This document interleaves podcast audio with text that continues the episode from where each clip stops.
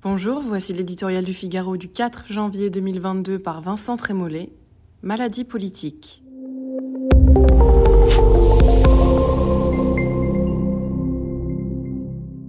Est-ce de la politique ou une bataille d'ordonnance médicale De ministres en opposant, on s'écharpe sur les vertus du masque FFP2, le nombre de jours d'isolement, les courbes de taux d'incidence, les mérites comparés des purificateurs d'air, l'espacement du délai entre les doses.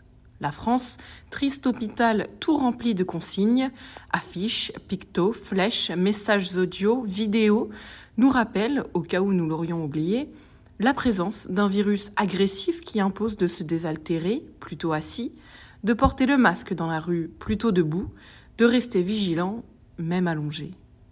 Quand les contaminations augmentent, les délibérations collectives entamées sur d'autres sujets disparaissent. Les seules préoccupations qui s'imposent sont sanitaires et de plus en plus pratiques.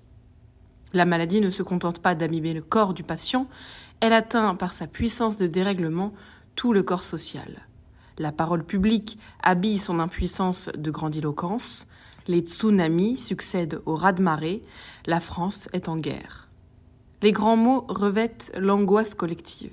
L'amplification médiatique aidant, une peur irrationnelle s'installe. L'esprit, polarisé sur un sujet unique, oublie tout ce qui, dans l'existence, l'en éloigne. La politique est dévitalisée. Affronter une épidémie est sans doute un des défis les plus difficiles dans la conduite des hommes. Une immense prudence doit donc présider à tous nos jugements. Reste un certain nombre d'interrogations absolument légitimes et qui devraient naturellement prendre le pas sur les chicayas de détail.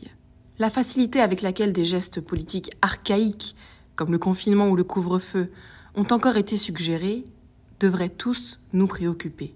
L'évidence qui accompagne l'installation d'un QR code périmé tous les quatre mois, comme passeport social, n'a rien de rassurant.